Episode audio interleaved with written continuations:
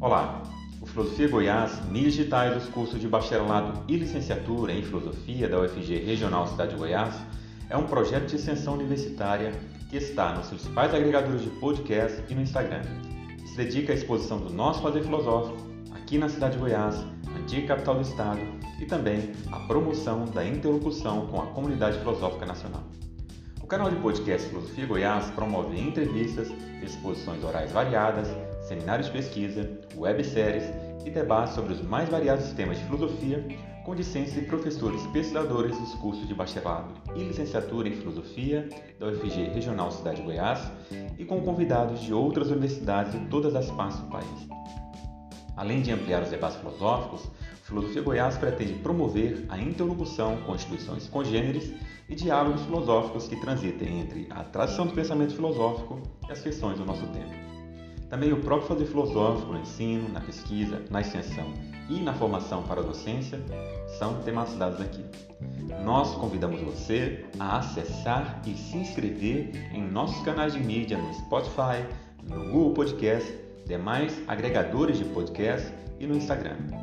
Meu nome é Cícero Oliveira e no 34º episódio seguimos com a terceira de três partes da websérie que tem por título Inclusão Social e Cidadania, uma abordagem a partir do pensamento de Alex Tocqueville, com Helena Esser dos Reis. Neste terceiro e último episódio, partimos da noção que o equilíbrio entre igualdade e liberdade é um ideal para o qual a democracia deve tender, Helena apresenta os problemas sociais e econômicos que podem surgir quando este equilíbrio é rompido. Ela explica que esses problemas aparecem de modo um pouco assimétrico em A Democracia na América, Viagens à Inglaterra e à Irlanda, Ensaios sobre o Pauperismo, Lembranças de 1848, Discursos e Escritos Políticos Diversos. Em primeiro lugar, os problemas sociais e econômicos observados por Tocqueville decorrem da desigualdade e da opressão sofrida por negros e indígenas que ficam à margem da democracia existente nos Estados Unidos. Em segundo lugar, problemas sociais e econômicos transparecem nas relações de trabalho que separam e opõem industriais e trabalhadores, que repercutem no âmbito político e recriam a desigualdade e a opressão. Não mais entre nobres e plebeus, mas entre ricos e pobres, sempre que a inclusão social é impedida, o exercício da cidadania fica restrito a uns poucos e, desse modo, a democracia é rompida. Helena S. dos Reis possui graduação em filosofia e mestrado em filosofia pela Universidade Federal do Rio Grande do Sul e doutorado em filosofia pela Universidade de São Paulo, a USP. Atualmente é professora titular da Universidade Federal de Goiás e bolsista de produtividade do CNPq, tem experiência na área de filosofia, com ênfase em filosofia política moderna, democracia, direitos humanos, Tocqueville, Rousseau, atuando principalmente nos seguintes temas: Estado, poder, participação, democracia, direitos humanos, política e cidadania.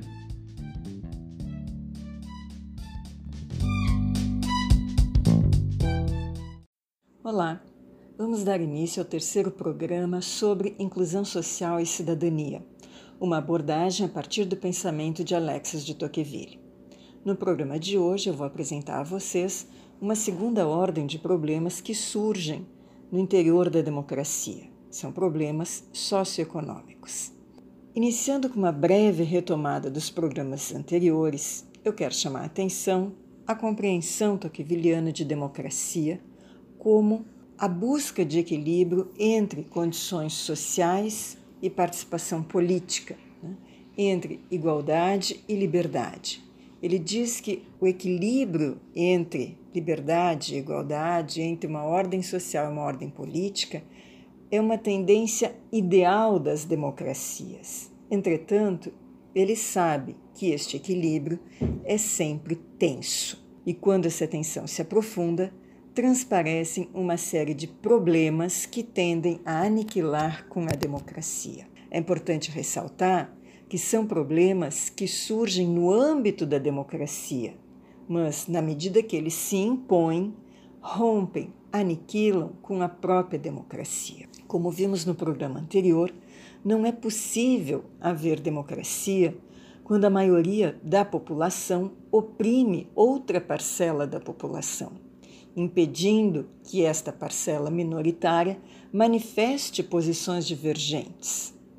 Neste momento, já não há mais democracia, mas aquilo que ele chama de tirania da, da maioria. Tampouco é possível haver democracia quando as pessoas tornam-se individualistas. Individualistas a tal ponto de perderem o sentido da vida em comum, a tal ponto de a política ser vista apenas como gerência eficiente de interesses privados. O descaso pela vida pública arruína a democracia e abre espaço, com apoio da população, para o surgimento de um governo tutelar. Veja, o que Tocqueville chama de problemas políticos que surgem no âmbito da democracia são por ele nomeados de tirania da maioria e governo tutelar. Esses problemas, ainda que eu tenha didaticamente separado dos problemas socioeconômicos que nós vemos hoje, eles não são separáveis de uma, de uma maneira tão, tão clara, tão explícita.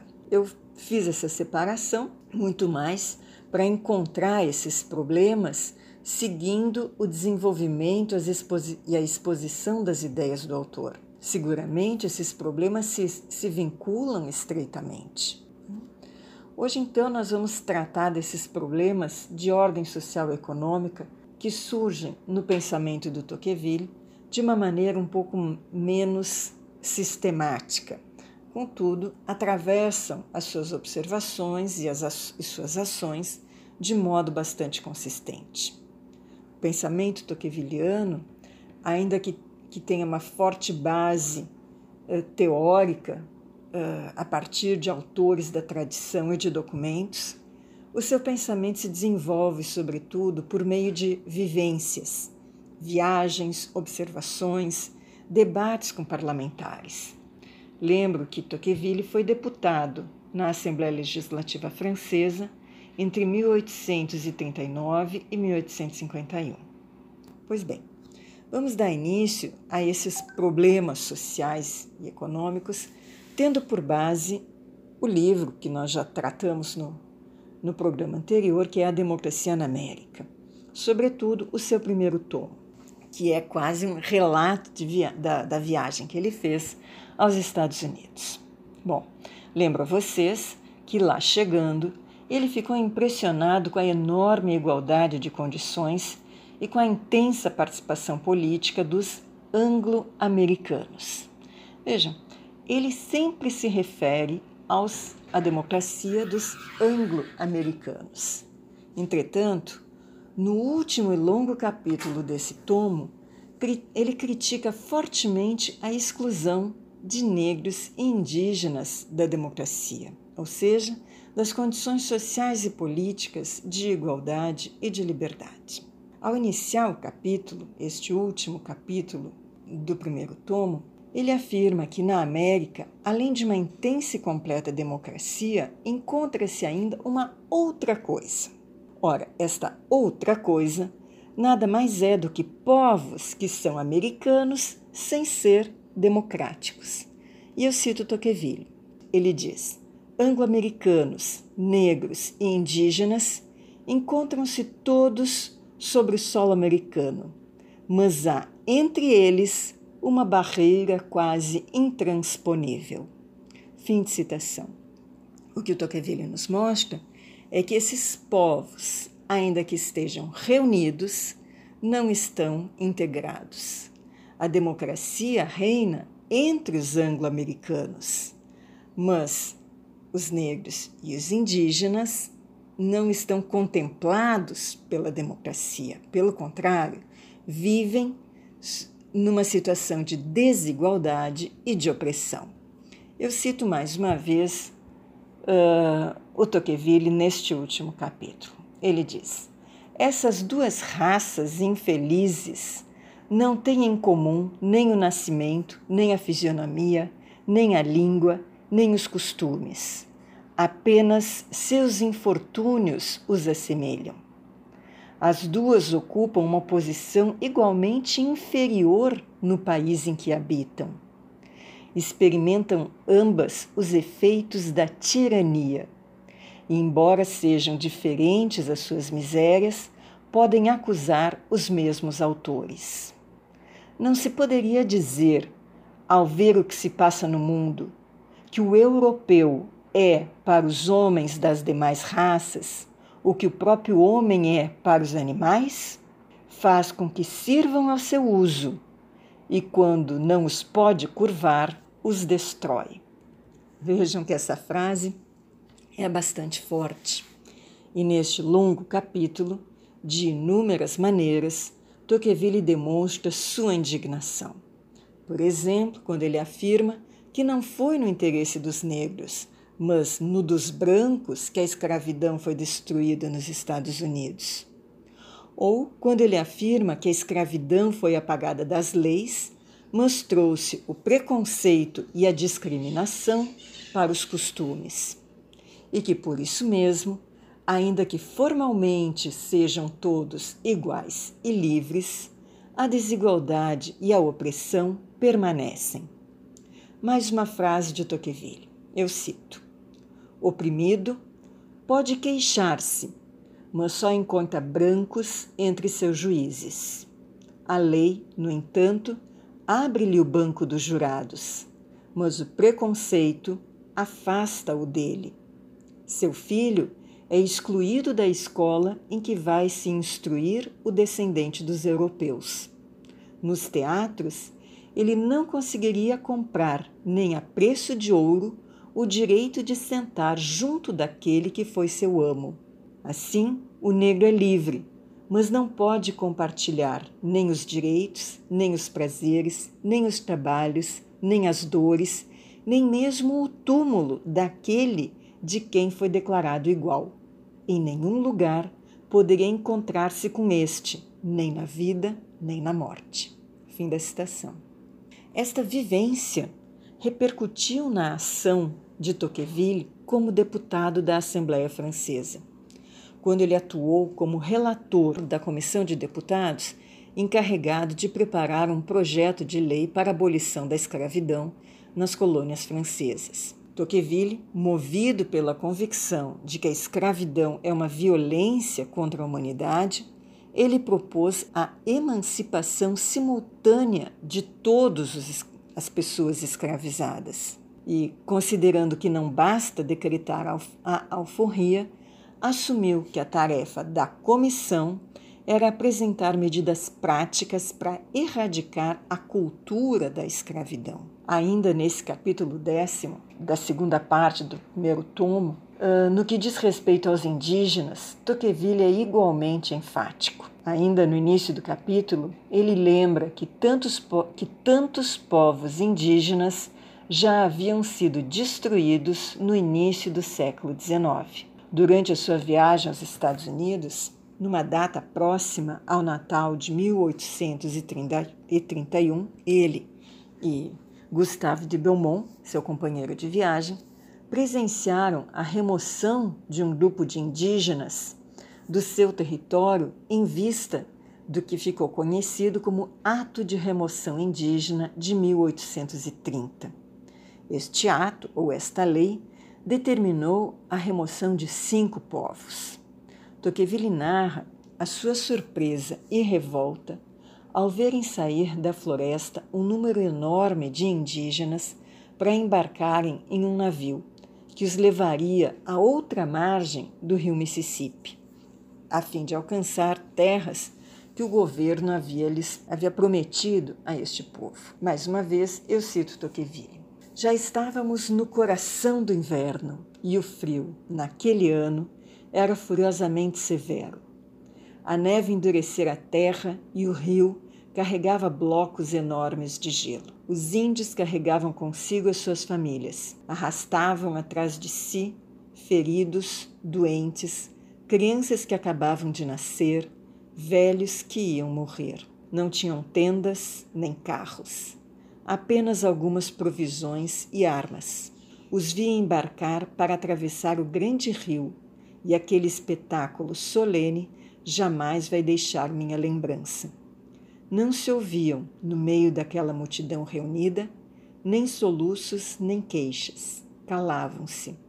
Seus infortúnios eram antigos e eles sabiam irremediáveis.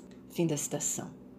A indignação de Tocqueville não se deve apenas ao destino destes povos, mas ao fato que a violação dessas pessoas era inteiramente legal, realizada por representantes governamentais que solenemente convencem ou compram ou ameaçam as comunidades para que vendam, a troco de colar de vidro, bracelete de estanho, aguardentes, espelhos, que vendam ou que deixem suas terras. É assim, meio convencidos, meio compelidos, que os, que os índios se afastam de onde viveram por gerações e gerações e vão morar em novos desertos. Seguramente, os brancos os deixam por algum tempo, mas não muito. Logo, voltam expandindo seus territórios e, mais uma vez, removendo os indígenas.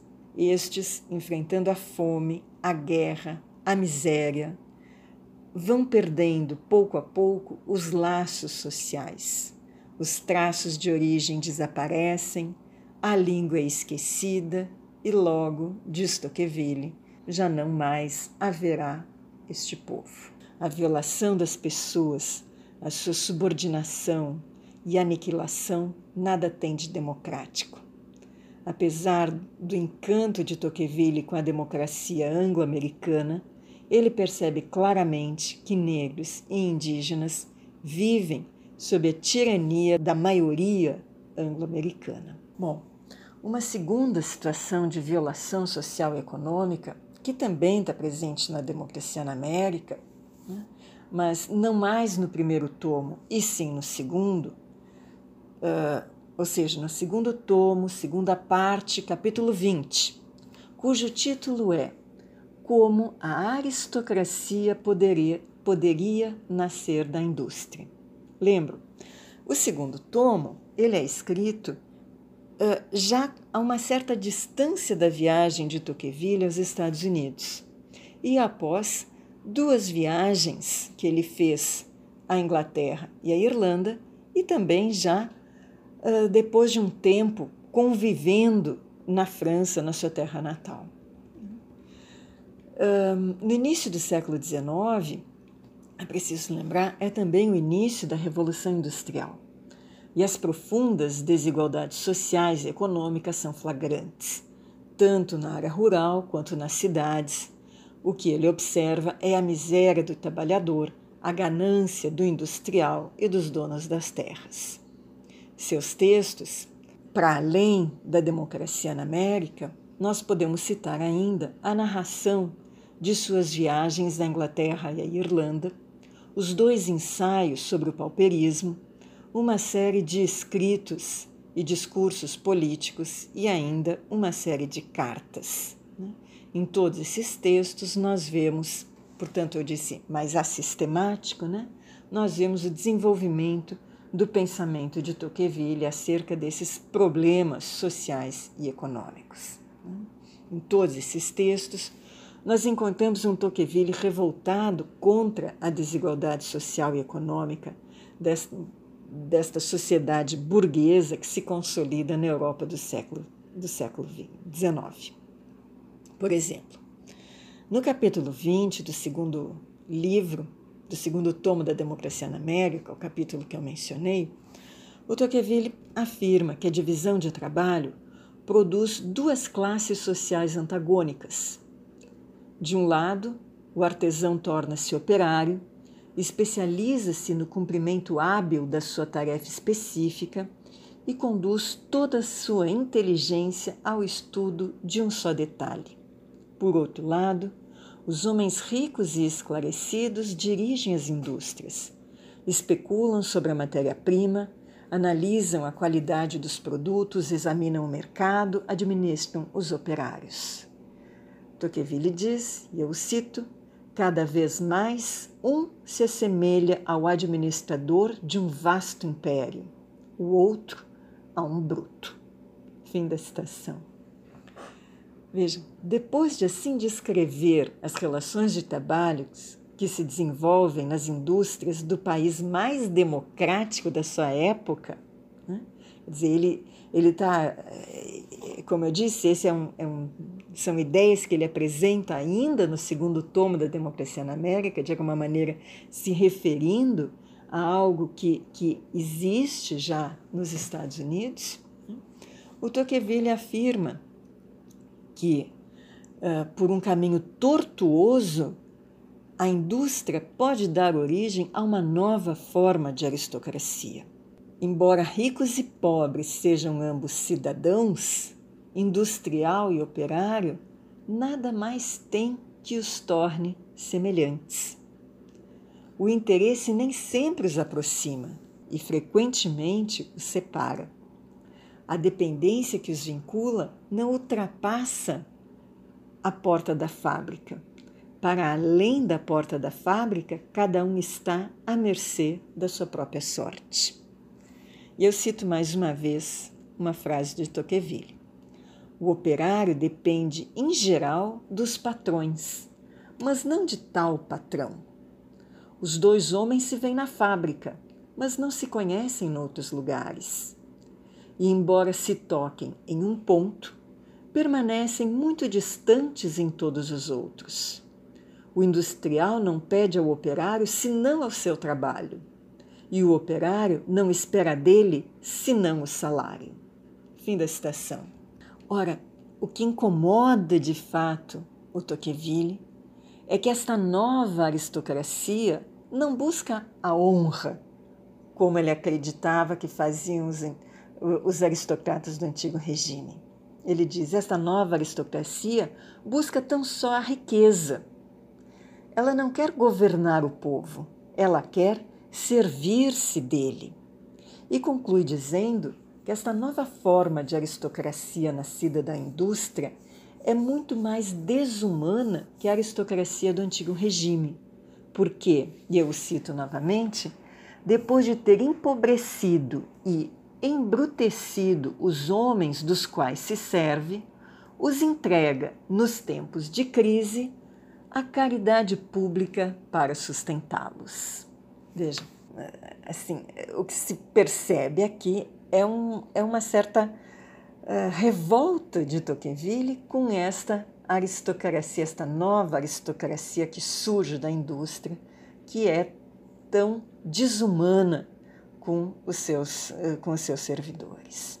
Uh, saindo, portanto, agora da democracia na América, eu vou tomar outros textos, como as viagens que ele fez à Inglaterra e à Irlanda, e, o segundo, e os dois ensaios sobre o pauperismo, né, onde ele descreve, tanto na, na, nas narrações da viagem quanto nesses ensaios, as condições paupérrimas nas quais camponeses e operários se encontram neste início do século XIX. Ele investiga nesses textos, sobretudo nos ensaios sobre o pauperismo, o desenvolvimento das sociedades humanas ao longo do tempo e confronta as sociedades feudais com as sociedades do século XIX. E ele diz que nas primeiras, naquelas sociedades antigas, feudais, o cultivo da terra permitia a todos um mínimo para a sobrevivência, e a dureza das condições inviabilizava o luxo.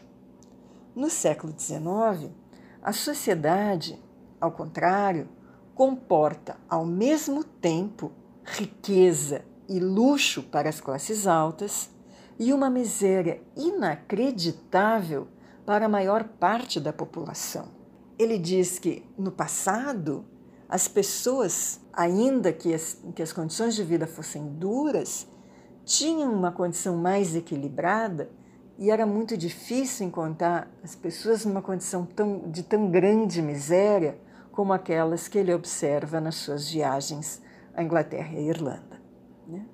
A explicação desse fenômeno da, da, da, convivência entre luxo e miséria não é trivial. Né? Seguramente a concentração de, de riqueza, ou seja, de renda e de meios de produção, é uma causa fundamental da concentração de riqueza. Mas não é a única. A esta causa somam-se ainda dois fenômenos que o Tocqueville considera próprios dos novos tempos, né? esses tempos uh, que surgem com a Revolução Industrial. De um lado, há uma igualdade formal entre as pessoas, né? coisa que no passado não havia, as pessoas não eram iguais, mas desde a Revolução Francesa as pessoas são consideradas iguais. Quando elas são consideradas iguais, cada uma se torna responsável por si mesmo, independente de qualquer senhorio. Né? Mas essa condição de igualdade não é acompanhada por políticas públicas de inclusão uh, dos, dos, mais desfavorecidos. Né? Ou seja, cada um é igual e, portanto, cada um deve,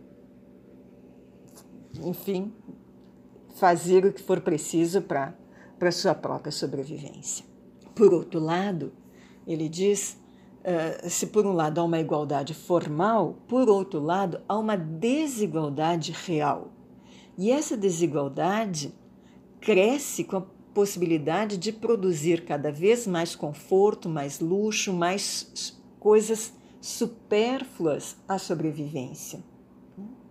E, e todo esse luxo é tornado uma verdadeira necessidade para a vida dos burgueses e um objeto de desejo inalcançável para as classes baixas que o, que o produzem, tornando, portanto, a tensão entre essas duas classes ainda mais intenso. Né? A, a desigualdade se torna muito mais presente, muito mais marcada, muito mais brutal. O que temos aqui claramente diagnosticado por Tocqueville é uma profunda oposição entre as duas classes. Não mais entre nobres e plebeus, mas entre ricos e pobres. E mais uma vez eu cito Tocqueville. O dinheiro é o verdadeiro poder. Concedeu-se à riqueza o que lhe cabe naturalmente e também o que não lhe cabe. A riqueza deu usufruto material, o poder e também a consideração, a estima, o prazer intelectual. Em todos os países parece uma infelicidade não ser rico. Na Inglaterra, torna-se uma desgraça ser pobre. A riqueza desperta de uma só vez a ideia de felicidade e todas as ideias acessórias de felicidade. A pobreza ou mesmo a mediocridade, a imagem do, do infortúnio e todas as ideias acessórias do infortúnio. Cada um dos aspectos da alma humana tende imediatamente à aquisição de riqueza, para a aquisição de riquezas. Este comentário foi redigido a 7 de julho de 1835, quando Tocqueville estava na, na Irlanda confirmando o que ele já havia dito ainda quando estava em Londres, que toda a sociedade inglesa está construída sobre o privilégio do dinheiro. A concentração de propriedade e riquezas e a industrialização nascente empurram as pessoas do campo para as cidades e precarizam as condições sociais e econômicas. A situação miserável dos trabalhadores sobretudo nas grandes cidades industriais da Inglaterra e nos campos da Irlanda, impressionou Tocqueville. As transformações ocorridas como consequência do desenvolvimento científico-tecnológico que aperfeiçoaram as técnicas e as máquinas para a produção rural concorreram para a concentração de terras e para a produção em larga escala. O trabalhador sem, sem terra se tornou boia fria, Agora ele precisa vender o seu trabalho nos meses de plantio e de colheita, e ao fim do salário fica desassistido. Por isso, muitos desses trabalhadores migram para a cidade em busca de trabalho nas indústrias. Contando apenas consigo mesmos e sem qualquer qualificação, fazem o que for preciso. No século XIX, a situação dos trabalhadores era absurda. As jornadas de trabalho chegavam a 16 horas por dia. crianças eram admitidas nas fábricas com menos de oito anos de idade. Crianças e mulheres eram preferidas em relação aos homens porque ganhavam menos e eram mais dóceis à rotina e às imposições dos patrões. Mulheres grávidas não tinham qualquer auxílio até dar à luz e depois, frequentemente, eram dispensadas do trabalho. O ambiente laboral era tão insalubre quanto as condições de vida. Não tinham proteção à saúde, nem aposentadoria, nem a seguridade, nem acesso à educação. A situação social e política francesa não é melhor do que a inglesa ou irlandesa. Desde as jornadas revolucionárias em Paris, em 1830, quando destituíram Carlos X e levaram ao trono Luís Felipe de Orleans, a burguesia ascendeu ao governo e se tornou dominante.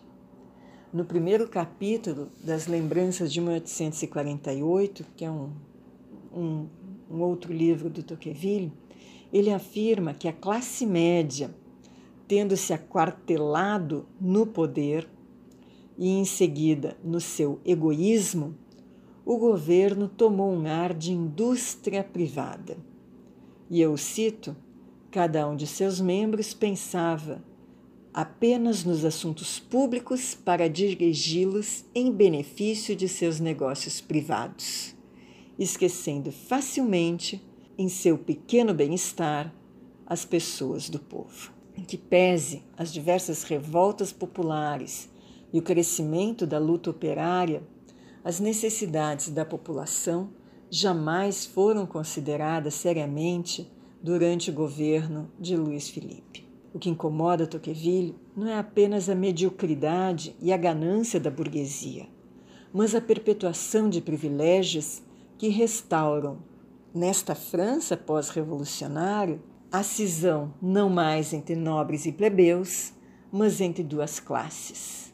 E junto com esta cisão, a opressão de uma sobre a outra. E ele diz que, na falta dos privilégios senhoriais da antiga aristocracia, a propriedade privada tornou-se a origem e o fundamento de quase todos os direitos na França de sua época. Ele, uh, Tocqueville, quase pode prever que a condição de pobreza do povo e a falta de políticas públicas para acolher e inserir social e politicamente a população será o estopim para as jornadas de 1848. Assim, seja no Novo Mundo ou na Velha Europa, na zona rural ou urbana, as novas condições de trabalho recolocam as pessoas em campos opostos e encarregam-se, mais uma vez, de promover a desigualdade e a subordinação entre as pessoas. O que Tocqueville denuncia é que a desigualdade social e econômica viola a democracia, pois impede o acesso e a participação política de todos e todas, cidadãos e cidadãs. Inferiorizada socialmente, a pessoa não participa igualmente no âmbito político. Oprimida politicamente, não tem acesso às decisões que possam favorecer seu desenvolvimento social. Ainda que a harmonia entre a igualdade e a liberdade seja uma tendência ideal, Tocqueville se recusa a chamar de democrático um Estado baseado na inferiorização e na subserviência de uns aos outros. Não há democracia onde a igualdade não passa de uma mera formalidade que assegura aos poucos a, a posição privilegiada do exercício do poder. Inclusão social e participação política são supostos para a democracia. Obrigada.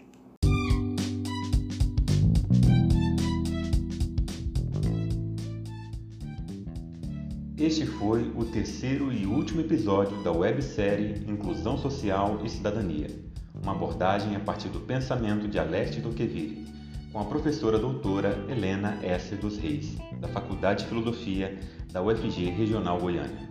A edição é do professor Felipe Assunção.